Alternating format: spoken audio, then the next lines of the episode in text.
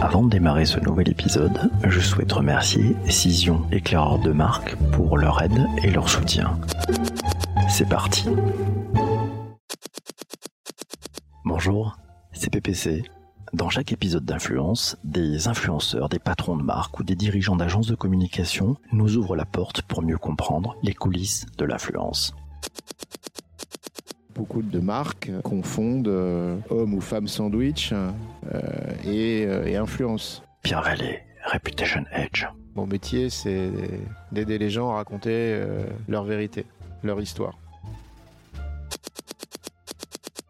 Je connais Pierre Vallée depuis 15 ans. C'est selon moi l'un des meilleurs experts en matière de réputation de grande marque ou de personnalité. Pierre Vallée est depuis 2017 le fondateur et le CEO de l'agence Reputation Edge. Lui et son équipe interviennent pour aider les entreprises à gérer avec beaucoup de doigté leur réputation. Rencontre avec un pro de l'influence. Est-ce que tu peux te présenter en 280 caractères? Je m'appelle Pierre Vallet, j'ai 50 ans, père de famille, et j'interviens euh, aux côtés de, de- de nos clients pour les aider à gérer leur réputation. Comment définirais-tu l'influence? La définition de l'influence, pour moi, c'est d'abord une capacité à incarner une autorité, une aura, un leadership. Un influenceur, c'est à mon avis nécessairement un, leader, soit par euh, un courage, un savoir-faire qui l'autorise à sortir des sentiers battus, à construire son parcours seul, dans la durée, sans se soucier du qu'en dira-t-on. Et c'est donc, euh, je pense, la première caractéristique d'un influenceur qui est d'avoir euh, une capacité à vivre euh, en autarcie, en autonomie, avec pour seul soutien sa, sa seule colonne vertébrale. Quelle relation as-tu avec le monde de l'influence? Je pense que l'influence, on peut en parler tous les jours, mais elle n'existe que si on vous la prête.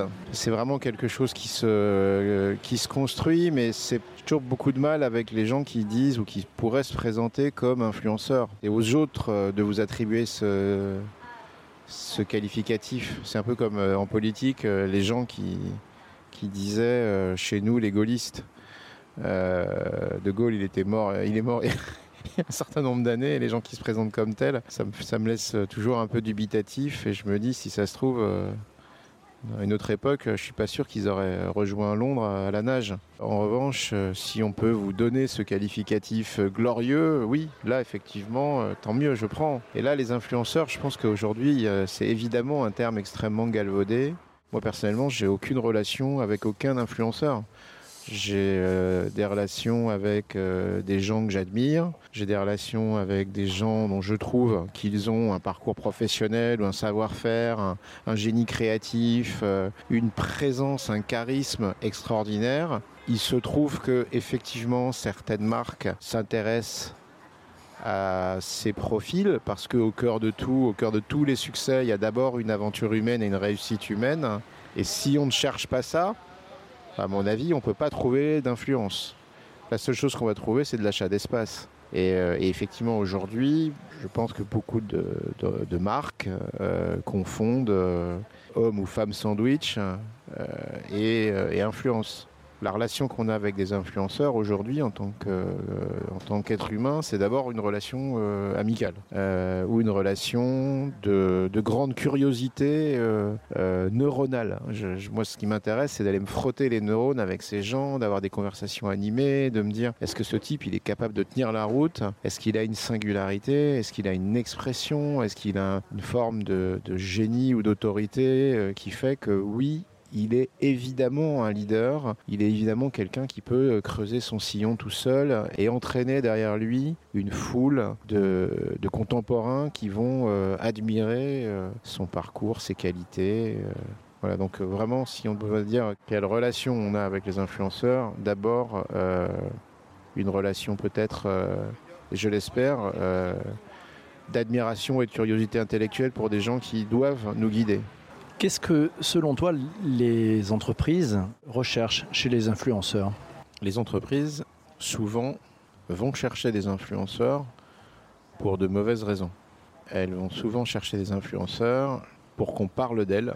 Il y a toujours cette quête euh, du buzz. Un mot d'ailleurs très français, parce que il me semble que c'est pas vraiment utilisé euh, du tout ce terme dans, dans l'univers euh, anglo-saxon. Et je pense qu'il faut jamais aller chercher un influenceur pour, euh, pour du buzz ou, euh, ou pour quelque chose d'aussi réduit et court terme que de la visibilité. Ou alors il faut le faire de manière très consciente. Et donc c'est de l'achat d'espace. Et on doit se dire, euh, tu veux combien de kilos d'influenceurs cette semaine? Comme à un moment, on disait, tu veux combien de kilos de blogueurs et tu veux combien de kilos de tweetos? Parce qu'en réalité, voilà, c'était du tweet sponsorisé, du post sponsorisé, et aujourd'hui, pourquoi pas de l'Instagram sponsorisé? Je ne crois pas à ces relations euh, qui n'ont d'autres euh, raisons d'être que euh, la relation commerciale ou purement commerciale qu'on a, qu'on a tissée via le service juridique. Quelle influence peut avoir quelqu'un qui, si on lui fait un autre chèque, peut travailler le lendemain pour votre principal concurrent?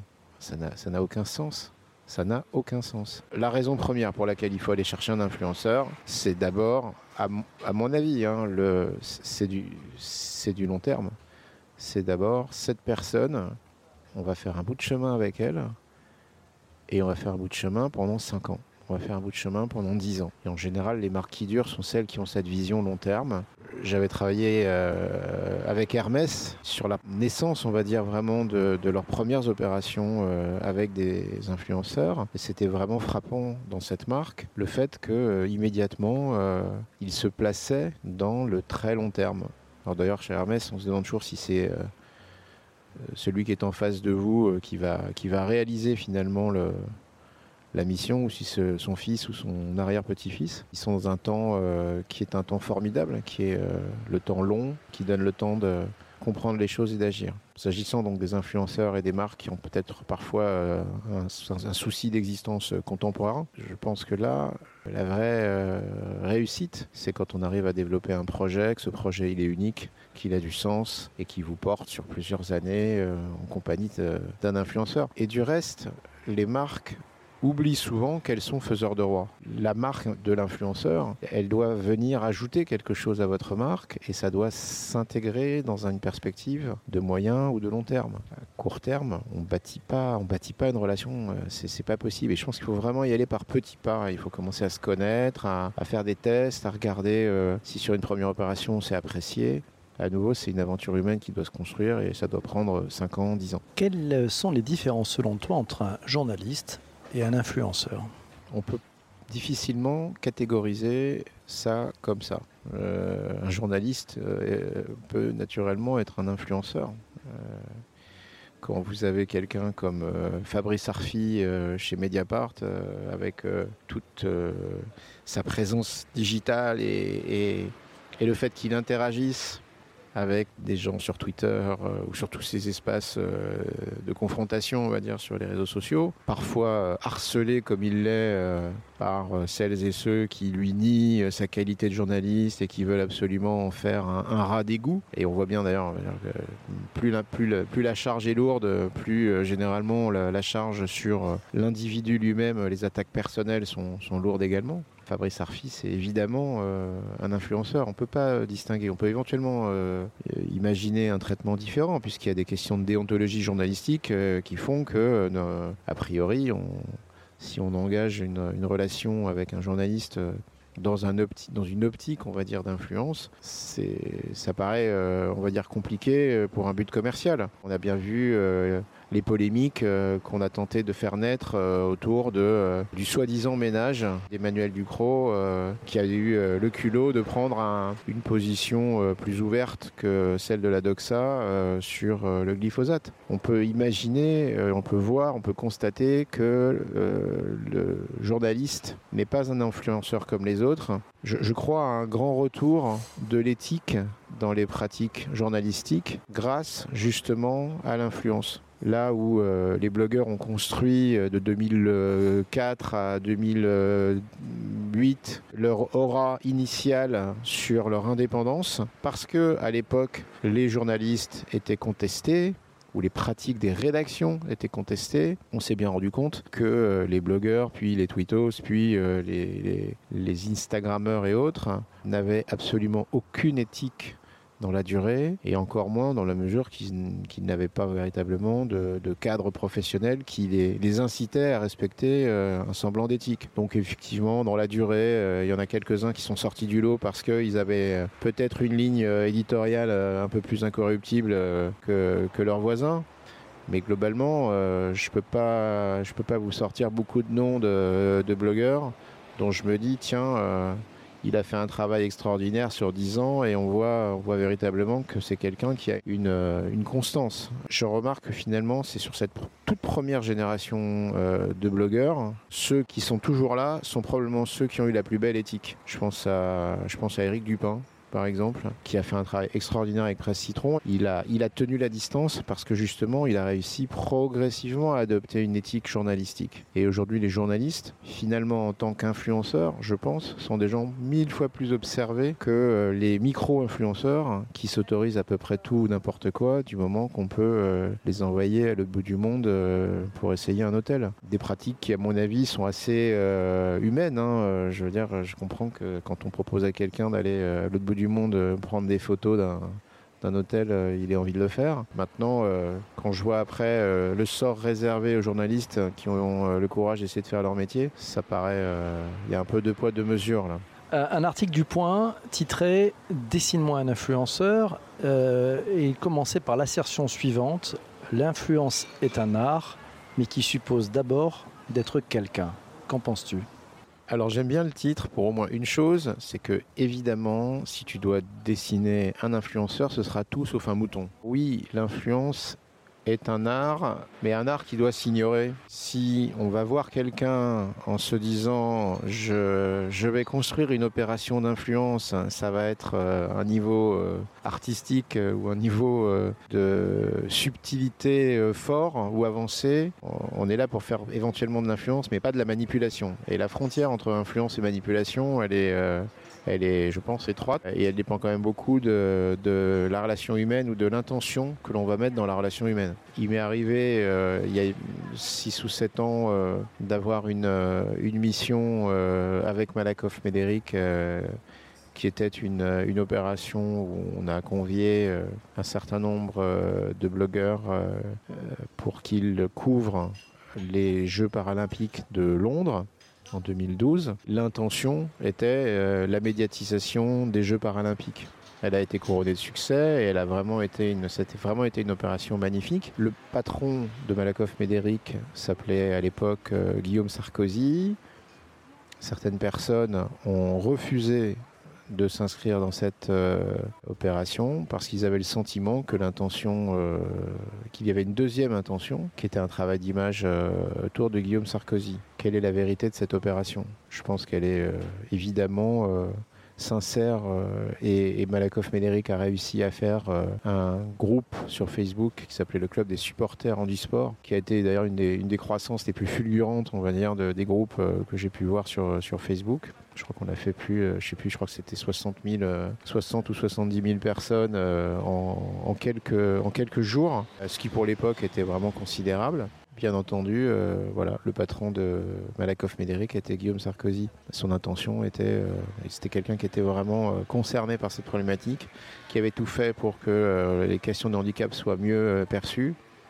On pourra toujours s'interroger sur l'intention et on pourra se dire que c'était de l'art. Dans une étude de Cision publiée fin 2018, on apprend que 84% des marketeurs considèrent le marketing d'influence comme une nouvelle forme de publicité. Qu'en penses-tu? Si euh, dans l'opération d'influence, on met euh, du poste sponsorisé, euh, bah, on est effectivement dans ce qu'est de la publicité, c'est-à-dire de l'achat d'espace. Et donc on est dans, de l'homme sandwich. Mais là, pour moi, on n'est pas dans une opération d'influence. Donc pour moi, véritablement l'influence pure, c'est quand on arrive à bâtir des projets avec une personnalité, avec un artisan, avec un photographe, avec quelqu'un qui a un savoir-faire sur un concept et que ce concept va susciter une, euh, adhésion, euh, une, dynamique, une trajectoire positive qui va créer un delta entre l'audience qu'on va obtenir, la visibilité qu'on va avoir et ce que l'achat d'espace vous aurez donné. Là, effectivement, on peut parler d'influence. Mais on ne peut pas toujours mesurer l'influence en visibilité ou en, delta d'achat de, d'espace dans la mesure où quand euh, on a quelqu'un qui va ouvrir la voie et qui va euh, inaugurer une, une nouvelle manière de penser, euh, on peut être au contraire dans une rupture totale qui va être très mal prise, qui va susciter quelque chose de négatif. Et souvent, les grands innovateurs, les grands, euh, les grands découvreurs, euh, les grands, y compris les grands publicitaires, savent qu'une euh, une bonne idée, elle fait réagir. Une bonne idée, généralement, elle suscite pas directement l'adhésion des masses. Au contraire, il faut d'abord quand même vraiment se poser la question de, du leadership de cette idée et en quoi elle va marquer son temps. À partir du moment où on a marqué son époque, à partir du moment où on a marqué son temps avec euh, une idée ou une opération, effectivement, là, on rentre vraiment dans l'influence. Après, sur le moyen, sur le long terme, on saura si effectivement on a conduit une opération d'influence. Parfois, il y a un résultat immédiat et on en est très heureux, mais euh, c'est, je pense, dans la durée qu'il faut regarder, euh, qu'il faut être capable de juger si c'était une opération d'influence pure. Après, voilà, effectivement, pour ceux qui font de l'achat d'espace, ben là, euh, voilà, c'est de la publicité. Euh, ça peut être très noble, hein, mais c'est pas, c'est pas, pour moi, c'est pas véritablement de l'influence. Tu conseilles de grandes marques, des personnalités sur leur réputation. Qu'est-ce qui est le plus difficile dans ton métier et qu'est-ce qui te passionne? Alors avec Reputation Age, il y a d'abord une première chose qui nous passionne, c'est de croire que aujourd'hui, il faut se servir des algorithmes comme d'un levier et pas comme de quelque chose qu'il faut abattre ou contourner. Plus on va révéler l'impact positif de nos clients sur leur environnement, sur leur écosystème, sur leurs proches, plus on va avoir un effet positif et un effet de levier sur les réseaux sociaux. La première chose qui nous intéresse et qui nous passionne euh, dans notre agence, c'est d'identifier cet impact positif qui va faire que euh, progressivement, sans lâcher la main de nos interlocuteurs, on va les amener à voir la réalité sous un autre angle. C'est vraiment leur force motrice à eux, nos interlocuteurs, qui va opérer ce changement d'image. Après, voilà, il y a un deuxième, euh, deuxième aspect peut-être plus personnel. Je pense qu'on est aujourd'hui euh, dans une société, j'appelle ça la génération lapidation. Ces derniers jours, là, sur Twitter, euh, je, je, commençais ma journée en disant bonjour Twitter qui devons-nous lapider aujourd'hui?